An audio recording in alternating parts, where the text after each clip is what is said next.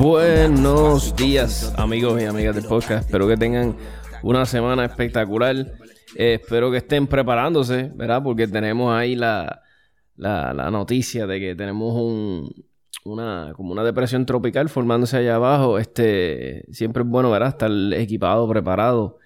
En mi caso, yo soy un poco medio prepper. Soy, no voy a decir paranoico, pero siempre me gusta prepararme, estar un poquito ready para que cuando llegue la temporada de huracanes, pues no me coja así, ¿verdad? Este, con, como dice el, dicho, con los pantalones abajo.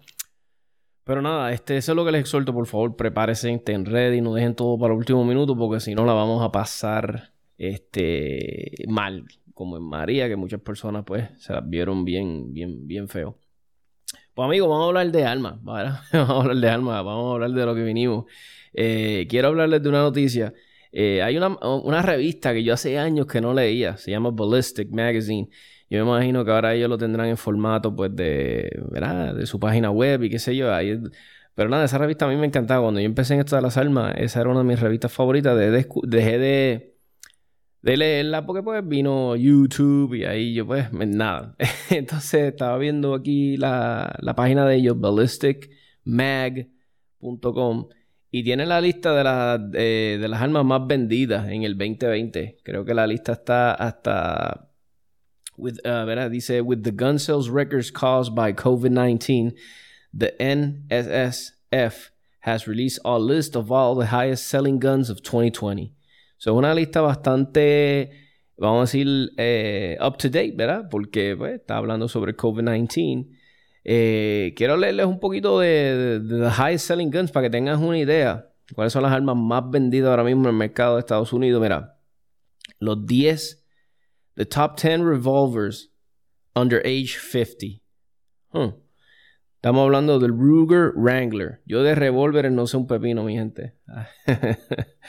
Ruger Wrangler, Colt Python, Smith Wesson 642, Heritage Arms Rough Rider Revolver Rifle. Eso está interesante.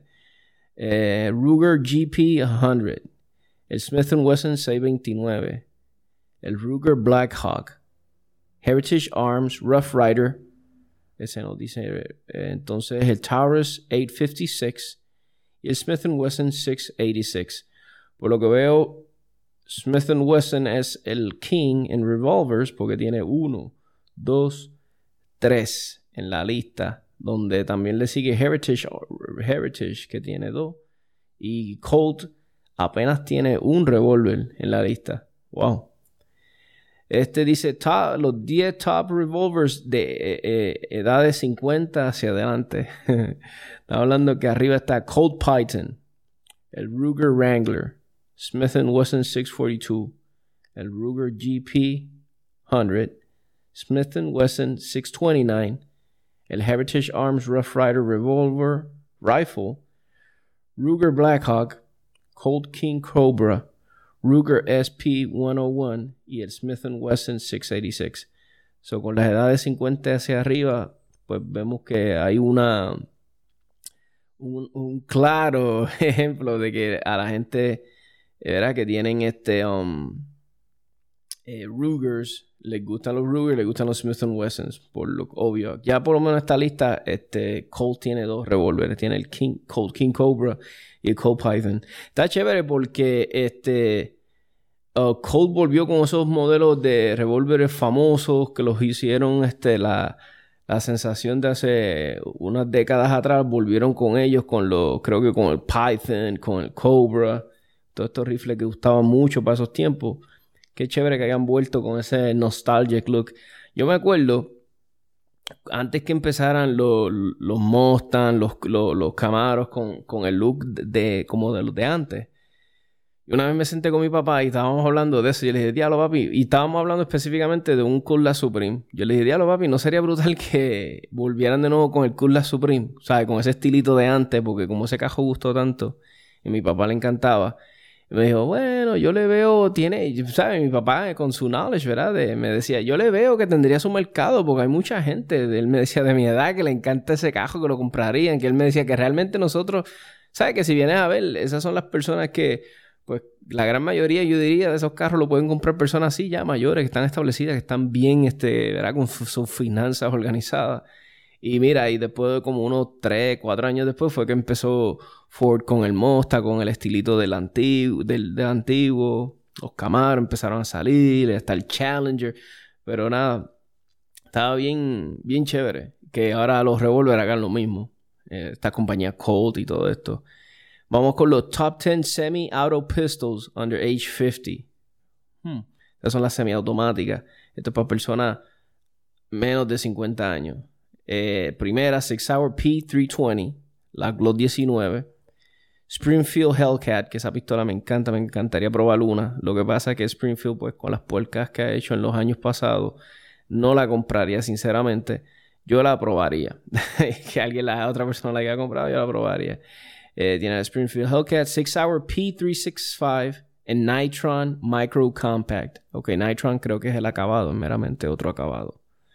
El, fíjate, y yo, esperaba ver la 6 Hour, la P365 allá arriba, pero fíjate, está la 6 Hour P320. Después tenemos la Beretta M9A3, tremenda pistola, eso es legendario. Smith Wesson M&P Shield, Smith Wesson M&P Shield, es increíble que todavía esté en esta lista después de tantos años. Todavía esa pistolita está brutal. A mí me encanta la MP Shield. Es una pistola que yo diría que fue que la que empezó esto, de esta, la competencia de las micro 9mm. Eh, y Smith Wesson Shield es tremenda arma. Verá que si por el precio no puedes pedirle más. Tiene una pistola de buena calidad, una pistola que está aprobada, que hay un montón de accesorios para ella. Y cuando digo accesorios, no gimmicks, no estupideces, sino cosas prácticas, base pads, extensions, que, que siguen con... Ok, porque tú puedes comprar un base pad, un extension, ¿verdad? Y muchas veces, por lo menos a mí me gusta esto. A mí me gusta que el base pad, cuando es mi pistola de portal, siga con el pattern del grip de fábrica. No sé si me siguen. Entonces, Strike Industries hace un base pad extension que sigue con el mismo estilo de, hasta del stippling de fábrica y entonces le da hasta el mismo contour del grip. Eso se parece que es de fábrica. No sé si me siguen. Eh, a mí me encanta ese tipo de base pad extension. Eh, viene una linterna bien buena. The Streamlight hace una linterna bien buena para la MP Shield. Eh, que es, como les digo, se, se amoldea bien brutal a la pistola. Porque la MP Shield no tiene rail. Porque es tan chiquita. Una pistola tan chiquita. Eso no puede tener un Picatinny. Sería de qué? De two slots. So, muchas personas, eh, muchos manufactureros, yo, yo conozco dos que le hacen linternas, lasers, le hacen un montón de accesorios. Hay un montón de, opciones en miras. So, la pistola está brutal. Verá que sí, una de mis top 10 pistolas de todos los tiempos que me encanta es eh, Smith Wesson MP Shield. Yo he tenido dos. Tuve una que la vendí, después volví y compré otra y es actualmente la pistola que porto para, ¿verdad? Para, diario. Entonces, cuando, pues, dependiendo de la situación y cómo estén las cosas, pues ahí porto ya una mid-size eh, compacta, una P320 una 19. Eh, seguimos con, nos quedamos en la MP Shield. Este, después sigue la Springfield XDM, Glock 19 Gen 4, Glock 43 y la Beretta 92FS. Beretta tiene un par de modelos ahí de ellos que están vendiéndose muy bien. Tenemos ahí los Kings, tenemos el Six Hour, tenemos a Glock en la lista, que no menos se espera, esta no, se esperaba menos de ellos. Eh, la Springfield está ahí y Beretta. Son, yo diría que los top dogs en la manufactura de pistolas semiautomáticas. Son los más, ¿verdad? Los más que la gente busca. Top 10 semi-auto pistols. Esto es para las personas 50 hacia arriba, ¿verdad? Ahora vamos para, para los seniors. o para no seniors. Eres considerado senior si eres top de 50 para arriba. Tengo que, tengo que ver eso. Top 10 semi-auto pistols, ¿verdad? Para 50 hacia arriba. Six Hour P320. Mm, está todavía ahí. Me está curioso, fíjate, que, que guste esta pistola sobre las, sobre las personas mayores de 50. Six Hour P320, Springfield Hellcat. Hmm, interesante. Smith Wesson MP Shield, ya Shield, ¿ves? Ya para personas, ya está ahí en la tercera posición. Glock 19, Six Hour P365, en la Nitron Micro Compact. Kimber Stainless, Kimber haciendo esa apariencia. Kimber Stainless, hmm, esa pistolita no me suena ahora mismo. Kimber Stainless 2, el lado. ¿Verdad? Kimber Stainless 2. Ruger 57. Esa es la Ruger esta, que el calibre... Ok, yo creo que esta es la nueva de Ruger, que tiene el mismo calibre de... De la de... Ah, se me olvidó. La pistola esta que tiene el calibre este, yo diría que es un calibre de rifle casi. Es una bala bien... Tiene una balística bien loca. Eh, Beretta 92FS y Beretta M9A, eh, 3 perdóname, Beretta M9A3 y la Keltec PMR 30. ¿Qué cara es una Keltec PMR 30? Voy a tener que googlear esto ya mismo para verla porque en verdad que me muero de curiosidad para saber de qué diablo es una Keltec. Eh, entonces, Top 10 Semi-Automatic Rifles, edades 50 hacia abajo. Este, tenemos Ruger AR-556. Keltec Sub 2000. Ah, los Keltec Sub 2000 yo he disparado uno. Creo que un amigo mío tiene uno. Creo que Fabián, uno de los instructores de Croc Standards, tiene uno. El riflecito está súper brutal, chévere. Si es este, si no me estoy equivocando, eh, se, dobla en la mitad el rifle. Es una chulería para guardar en, un bulto. Es un rifle, es una carabinita súper chula. Smith Wesson MMP50, 15. Yo me imagino cuántos Smith Wesson esos MMP15 ha vendido Smith Wesson. Diablo, que ese rifle le encanta a los gringos y está siempre bien disponible en las armerías allá afuera. Cuando tú vas siempre ahí de, esa, este, de esos AR-15. Sigue después otro Smith Wesson. MMP Sport 2. Ok, más o menos lo mismo Sport. Me imagino que tal vez tiene furniture de Magpul, algo así, o qué sé yo. Es, es la mismo rifle, pero con different furniture. Eh, y después le sigue eh, otro Smith Wesson ahí. Ah, no, perdóname. Le sigue el, Springfield Saint, que es el, el, el AR-15 de Springfield. Que eh, yo he visto, no, he disparado uno, pero lo veo. Es más de lo mismo, en mi opinión. entonces le sigue el Diamondback Firearms DB15. Diablo, de ese, ese Diamondback Firearms, eso sí que se ha vendido un montón acá en, Puerto Rico. Yo puedo dar fe de. Yo lo he visto en todas las almerías. Cuando voy a los clubes veo un montón de personas con los Diamondback Firearms. Me imagino que salen buenos. Hasta ahora no he escuchado a nadie en los foros quejándose ni diciendo que son unas porquerías. Y ahí sigue el, el King, el Ruger 1022. Es increíble que ese esa carabinita 22 todavía esté en una lista. Un rifle que se inventó hace más de... Se inventó en la década de los 60. El mismo estilo de rifle, el mismo todavía está ahí dando batalla y puño y patada, como digo yo. Está The Ruger PC Carabin, que es tremendo carabina. Eh, estoy bien tentado en comprarme un PC de estos de Ruger, hasta para competir en, en, en, PCC. Eh, Ruger 1022 Carabine. So Ruger tiene ahí 1, 2, 3, 6. Tiene 6 rifles en los top 10. So yo diría que Ruger se la ganó ahí. Y en los top 10 semi-automatic rifles, pero esto es 50 hacia arriba, tenemos el Ruger, el AR-556. El Ruger PC, la carabina, la carabinita de Ruger PC que usa magazines de Glock. Tenemos Keltec eh, Sub 2000, que es el Keltec que le está diciendo la carabinita. También esta carabina usa magazines de Glock. El Ruger 1022. Smith Wesson MP15 el Smith Wesson MP15 Sport 2, el Bushmasters XM15, Bushmaster lleva años también haciendo R15, el Ruger 1022 Carabine, Smith Wesson MP Sport 2 y el Springfield Saint en el último. So, también Ruger es preferido por las personas 50 hacia arriba, porque estamos, estábamos hablando que tienen un, dos, tres, cuatro rifles en una lista de 10. So, están brutales. Ruger comiendo no las en ventas de rifle y creo que también, también estaban bien en las pistolas.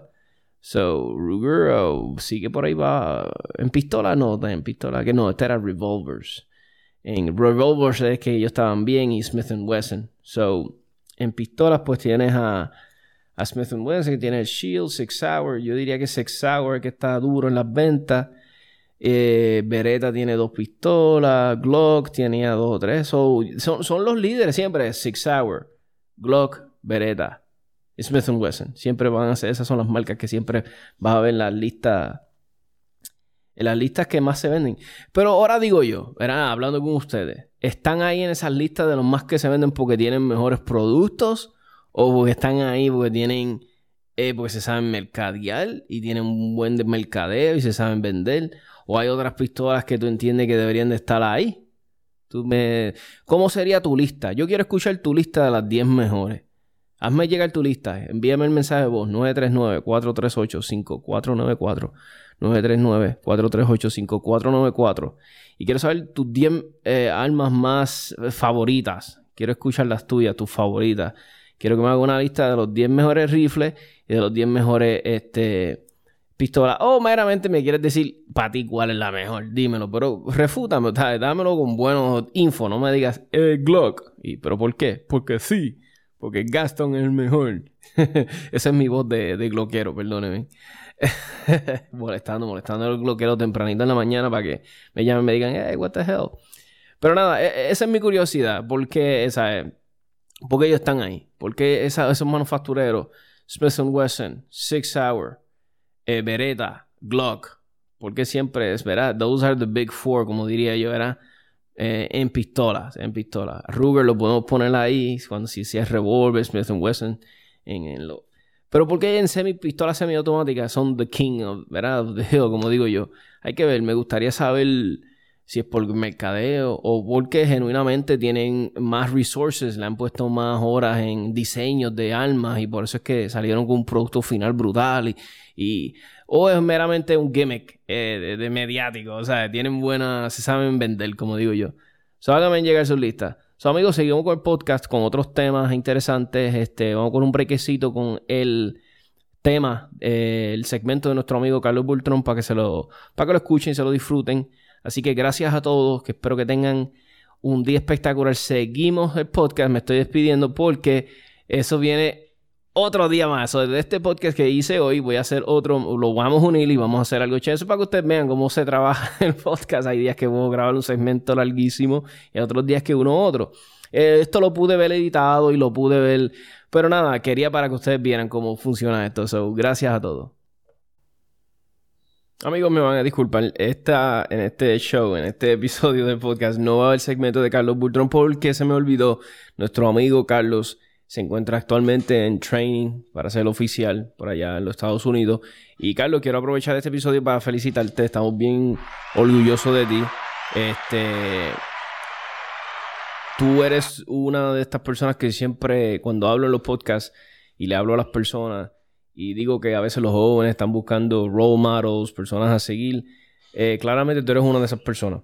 Este, Carlos, sabemos que era policía por acá, por Puerto Rico se fue para los Estados Unidos para buscar un mejor porvenir para su familia y lo está logrando y estamos bien orgullosos de ti en el podcast. Gracias hermanito por todo lo que nos ayuda en el podcast y te deseamos éxito, éxito. Eh, pues mis amigos, eh, quería aprovechar esta, una vez una persona me dijo, Tomás, recomiéndame, eh, hazte como un episodio de, de top 5 pistolas económicas, como algo así, me, como, me acuerdo que era algo de esa índole. Y yo le dije, diablo, pues yo no tengo mucha experiencia con pistolas, budget friendly pistols. La más económica que he tenido, que la recomiendo mucho aquí, que, que a mí en lo personal me ha salido muy buena y me encanta, es la Smith Wesson Shield. A mí me encanta mucho esa pistola. Y vamos a decir que es some kind budget friendly. Es una pistola que no dudo que pase los 400 dólares. Si pasa los 400 dólares, tienes que ver dónde la estás comprando. Es una pistola sumamente reliable, eh, un decent size and capacity. Creo que hace 8, viene un magazine de 9, vienen unos base pad extensions. So, es una pistola decent. A mí me gusta mucho y yo la consideraría budget friendly. Pues hay mucho auge con las Taurus G2C. Eh, sacó una pistola bien bonita. Mossberg no sacaba una pistola hace muchos años. Yo no te puedo decir que son reliables. Yo no he tenido, ¿verdad? Yo no las he disparado. Pero tú puedes ver los reviews en, la, en internet y han hablado muy bien de las pistolas, han hablado muy bien de la Mossberg y han hablado muy bien de la Towers G2C. So, yo sí te puedo hablar de una pistola que son que la han clonado tanto, son las réplicas, muchas compañías tienen sus versiones de esa pistola y esa pistola es una plataforma probada, ya, ya que tú sabes que es reliable. Y sí, yo he tenido pistolas budget de esa plataforma.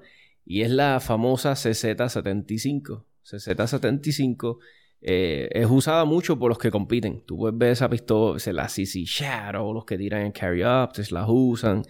Pero CZ75, ese, ese, ese, yo le voy a decir ese, ese estilo, ese diseño de arma, este, eh, no fue copiado como tal. Mucha gente se cree que se lo copiaron a Joseph Browning. fue el, diseño, el, eh, ayudó para que inspiraran a hacer la CZ. Este, por lo que tengo entendido, yo no soy historiador de esto, es por lo que yo he leído y llegué a esa conclusión. Si alguien tiene otra teoría, está más que bienvenido que dejármela llegar y yo la subo en este episodio. Eh, una del diseño fue inspirado con el, High Power de, de, Joseph Browning.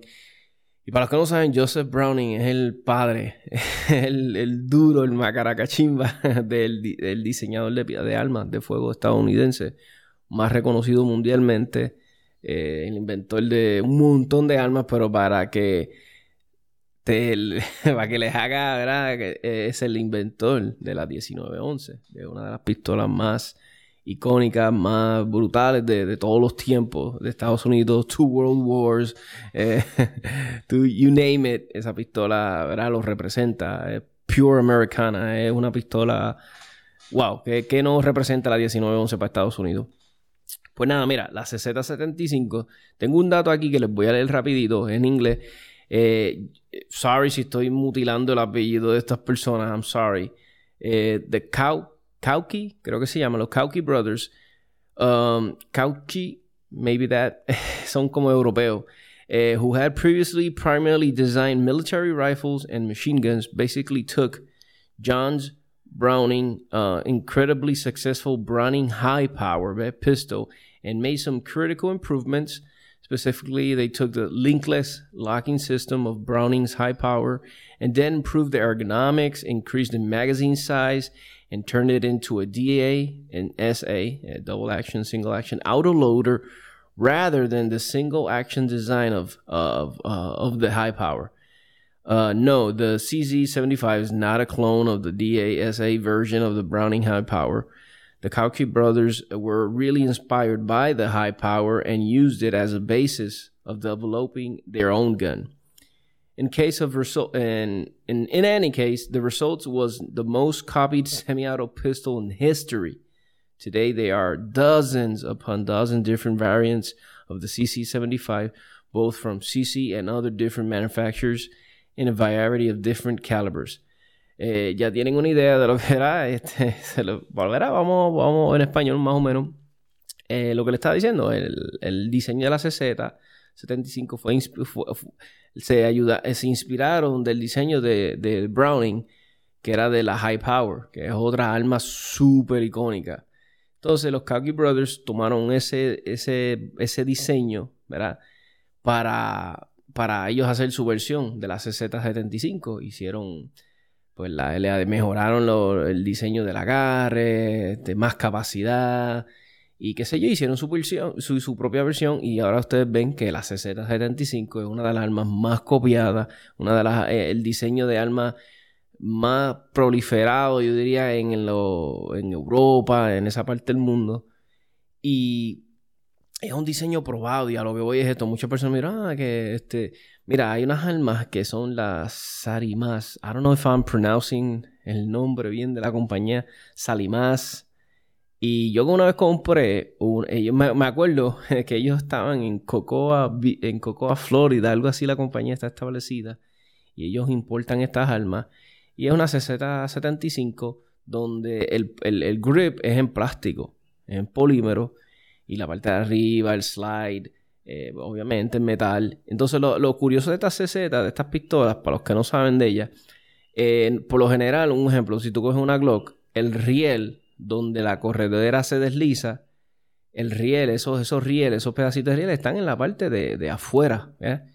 En la CZ, el riel está adentro del frame. So, la pistola corre adentro del frame. Por eso es que las pistolas tienen un bien bajito lo que llaman el bore access, porque el slide está bien adentro. Tú cuando vas a raquear una CZ, tú no tienes mucha superficie, mucho, mucho, este, era no, como que tienes que un poquito de trabajo, pero no es mucho porque esto, es totalmente doable, o sea, se puede hackear fácil, pero cuando vas a hacerlo, como que notas, no tienes tanta real estate, porque es que el slide está corriendo adentro del frame. Muchos le atribuyen que es bueno para retroceso, que eso ayuda para retroceso, con el recoil. Eh, yo en lo personal te puedo decir que sí. Yo tenía una y la CZ que he disparado de mis amigos y sí notas la diferencia. Dices, diablo, sí, él, ayuda con el recoil. Este es un diseño, como les dije, súper probado. y, te voy a decir ahora, yo me compré una pistola una vez, eh, una compacta de ellos. Inclusive era una loquera porque era, no me acuerdo, yo creo que, ah, exacto, tenía el, tenía el slide corto, como de una 19 más o menos, pero tenía el grip full de la, ¿sabes? De una full. Tenía el grip y, y, está súper chévere, me gustaba. Era como una, una 45, algo así era. Entonces me encantaba la pistola. La vendí, no porque me dio problemas, super reliable. Yo creo que hasta hay un video que hicimos con los muchachos de Pérez Sort. Le tengo que preguntar a Raúl si todavía existe ese video. Por si les interesa, me pueden dejar saber. Y nada, vendí la pistola porque iba para Estados Unidos, tenía unas cositas que hacer y la vendí. Pero realmente es tremenda pistola, es tremenda plataforma. So, si estás buscando un budget friendly pistol, búscate esas pistolas, este, todos esos clones de CZ. Eh, yo te puedo dar fe que Salimas, Sarimas, I'm sorry guys, los mutilé, yo lo voy a buscar, se lo prometo. Este hace unas pistolas eh, con, esa, con ese diseño de, de la CZ75. Son, son super reliable eh, no dan problemas. Lo que sí les dejo saber de antemano, no es un arma que, que van a, o sea, eh, para, por lo menos como te digo, no hay muchos gatillos en las que son clones, ¿no? Tal vez los gatillos de las que están diseñadas para la CZ75, la original, les sirvan, pero para las que yo... Eh, sea, yo no le conozco muchos accesorios, ¿sabes? Como los base pads, extension, no sé. Pero los magazines deben de verle muchos base pads porque los magazines son los mech guard estos básicos, so le deben de funcionar. Eh, a otras compañías que, se, que son medias reconocidas y le hacen eh, eh, el, le duplican. El estilo es la de EWE, la compañía israelita, los que hacen la Baby Desert Eagle. Ellos tienen ese diseño también y es bien, a veces tú puedes conseguir esa, esa, esa, esas pistolas usaditas en súper buen precio. So, para que tengan una idea, este, so, es una opción. So, el que esté buscando un budget friendly pistol, reliable, probado, ahí está el, ese clone de la CZ75. O si te quieres ir con una original, pues muy bien, hazlo. Eh, a veces las personas me dicen, ah, que, que quiero comprar este budget friendly pistols, qué sé yo, bla, bla, pues, y rápido miran Taurus, otras marcas, pues mira, tal vez darle un vistazo a esas CZ, son muy buenas. Maybe not, I don't know. Es mi experiencia, a mí salieron buenas, no me dio problema nunca. Yo la disparé. Yo tenía probably like 2000 rounds con esa pistola antes de venderla. Y la persona al día de hoy, yo le pregunto por la pistola y me dice, no, ¿sabes? Brutal. Se la, él se la regaló a su hermana. So, es una pistola que parece, pues, que le salió muy bien. Eh, ahí les puedo ayudar con eso, con budget friendly guns, mis amigos, porque yo realmente no tengo mucha experiencia con pistolas que son budget, entre comillas, friendly. Yo les puedo hablar un poquito de Glock, les puedo hablar un poquito de Smith Wesson. He tenido veretas, me encantaba la vereta. Es de esas pistolas que eh, yo tenía una vereta 92 AM, algo así. Ah, no me acuerdo. Era la versión militar, la que tienen los militares. Eh, eh, y, era tremenda arma. Lo único que no me gustaba de la vereta es que muchos componentes están expuestos en la parte de afuera, como el trigger bar, el cañón queda descubierto. Y siempre me da paranoia eso. Pero de que era una pistola que funcionaba súper brutal, nunca me dio problema. Nunca me dio problema. Eso sí, como te dije, yo nunca la probé en un ambiente súper hostil. Yo no soy un contractor. Yo no viajo overseas, nada. Yo, un civil. Civil. O alguien que va al range a participar y a disparar mucho. Pero si estás buscando como que el ultimate survival gun, este apocalipsis de los tiempos, no te puedo decir porque nunca de mis armas, casi nunca las pruebo a ese nivel. Sí he tenido rifles que, que los he tirado al piso, haciendo drills, tirando prong. Tengo armas que he tirado al piso eh, para probar linterna. Este, eso sí lo he hecho, pero así condiciones extremas donde hay gente que ah, they're banging them en, barricades, eh, debajo de carro, eso sí que no lo he hecho. So, les dejo saber eso. si estás buscando un, review de algo bien hardcoreoso, no, no es conmigo, porque yo no soy tan hardcoreoso. Porque sí me gusta que mis pistolas sean reliables, pero acuérdense, yo no las voy a llevar al breaking point porque pues son mis pistolas. Yo, yo las costeo. A mí nadie me las, me, las da para probarlas, pero eso es otros 20 pesos. Si alguien me las da para darle para abajo, pues de eso me encargo yo. Eh, mira, querías hablarle sobre alguien me dijo, mira nomás, habla sobre los medkits. Eh, yo, yo, no puedo así como que decirte mucho de los medkits porque, pues primero, pues que no soy medic y, y no he estado en combate, nunca he tenido que, pero sí he tenido experiencias en la vida donde he ayudado personas, ¿verdad? Este, y gracias a Dios por yo tener algo encima he podido ayudar personas. Y he contado, lo he hablado en otros podcasts, este, mira, yo te recomiendo, si eres un civil, ¿verdad? No eres una persona que está súper, súper, súper propenso a que te pase algo. Mi humilde recomendación, ¿verdad? A veces yo, la gente se concentra en el trauma, ah, que si me tengo un balazo y me tengo que parar la sangre, ¿verdad? Y la gente le gusta eso. Y yo, pues mira, está bien, porque si aunque él se viva esa película y la persona, eso lo va a hacer tener un medkit, perfecto. Yo me quedo callado. Yo, olvídate, si lo vas a tener por eso. Eh, mira, hay. De este tema hay que leerle. A mí me encantaría traer un paramédico que nos hablara un poquito de ese tema. So, algún paramédico que escuchas este podcast, que te gustaría salir a hablar un ratito de esto, estás más que bienvenido. Me puedes contactar 939-438-5494 y hablamos un ratito de esto y orientamos a los oyentes. Yo voy a dar mi two cents. Mira, a veces nos concentramos en el trauma kit y, ah, pues, ¿qué pouch me recomienda? ¿Qué?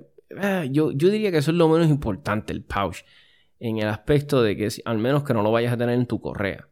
Pero si es para algo que tú vas a tener en tu carro, en tu backpack, pues yo no creo que el pouch importe tanto, ¿verdad?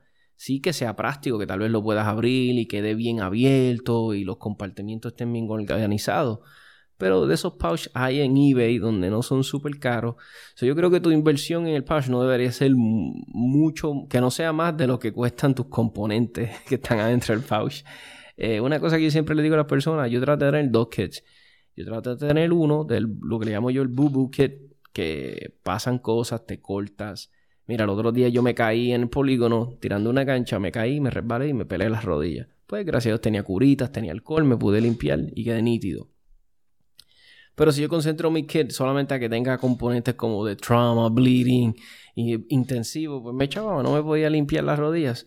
So, ahí está. Eh, tengan un bubu kit, como les digo yo, eh, te, va a, te va a ayudar un montón.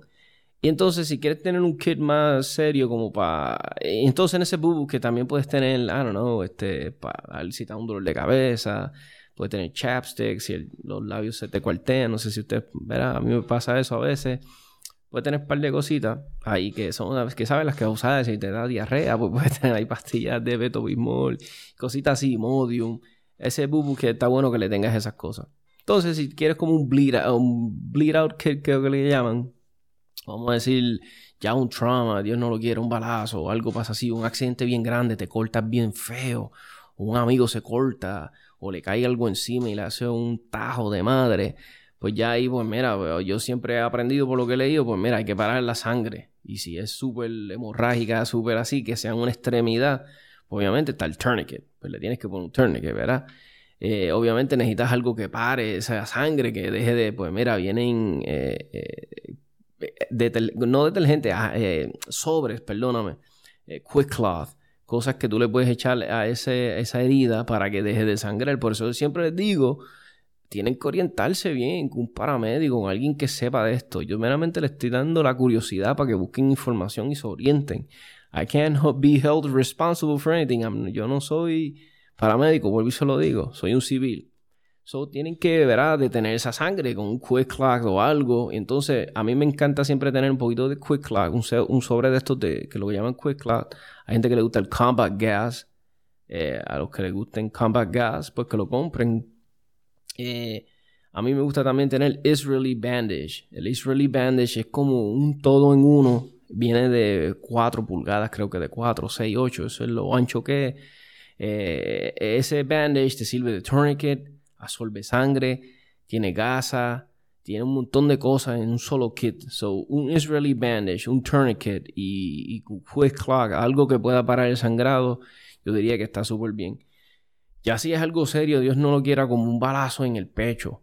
Algo así, pues está bien serio, tienes que leer mucho porque yo he leído pues que vienen unos chest seals porque hay que darle break a, los pulmones que cuando respiren, ¿verdad?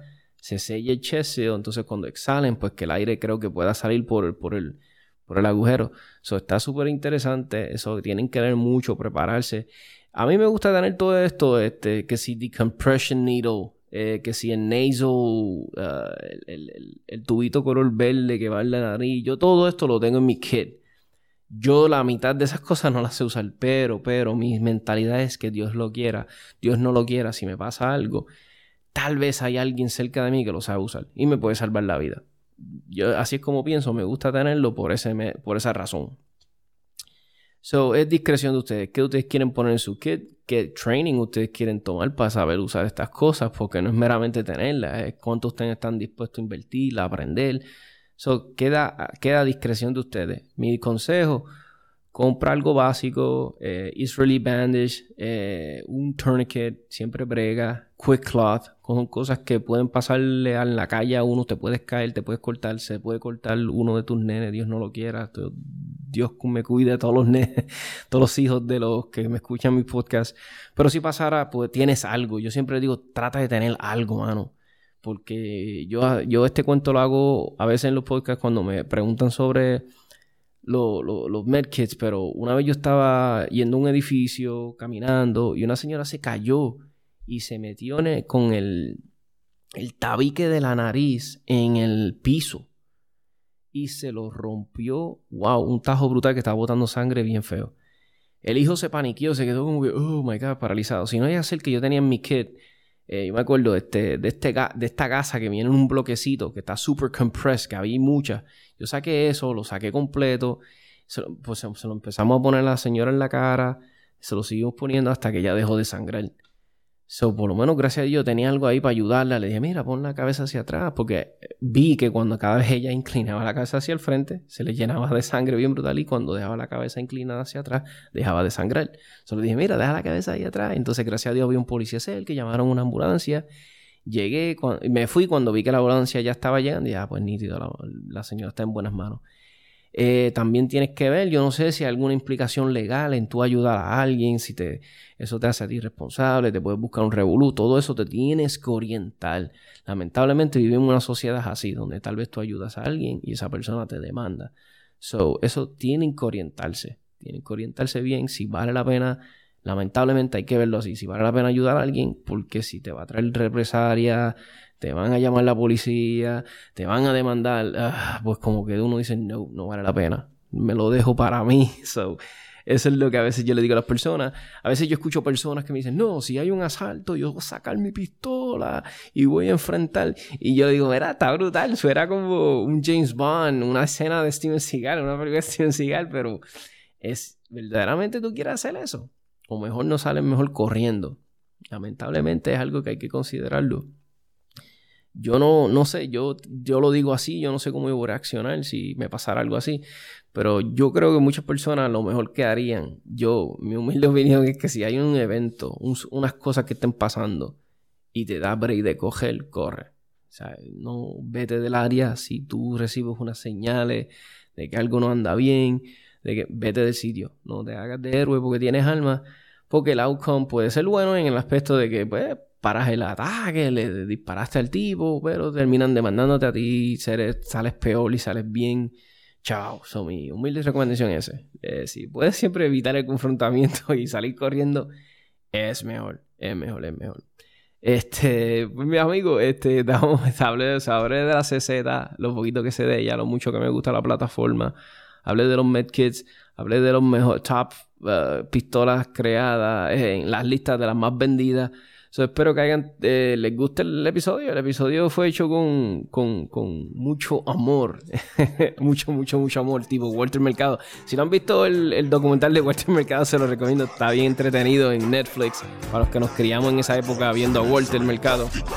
Eh, 787tacticalpodcast.com es Instagram y en Facebook. Gracias a todos amigos. Ah, y las camisas quedaron brutales, vienen por ahí. Vamos a empezar a distribuir todas esas camisas que llegaron ya pronto.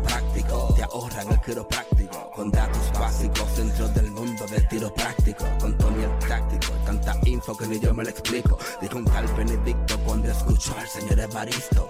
Adrenalina pura que no pasamos la escritura, la experiencia en la cultura y hasta testimonios de fura. Venimos con la verdad, los mitos no se censuran, se discuten, se concuerdan, se argumentan, no se anulan. Nuestra idea con el tema es fomentar la educación de quien dispara y se ampara la atracción de usar el cañón. Este bloqueo morón merece proteger su casa, aunque su tiro más certero sea dispararse una pata. La sal no busca la paz, con a bien quien la portamos. Solo se anda desarmado si se hace papel de esclavo. Al ver al lavo y las clavo como Brian tirando al blanco. Lloren en casa que explote la suya en llanto. Tactical, 787 Tactical, mm, Tactical 787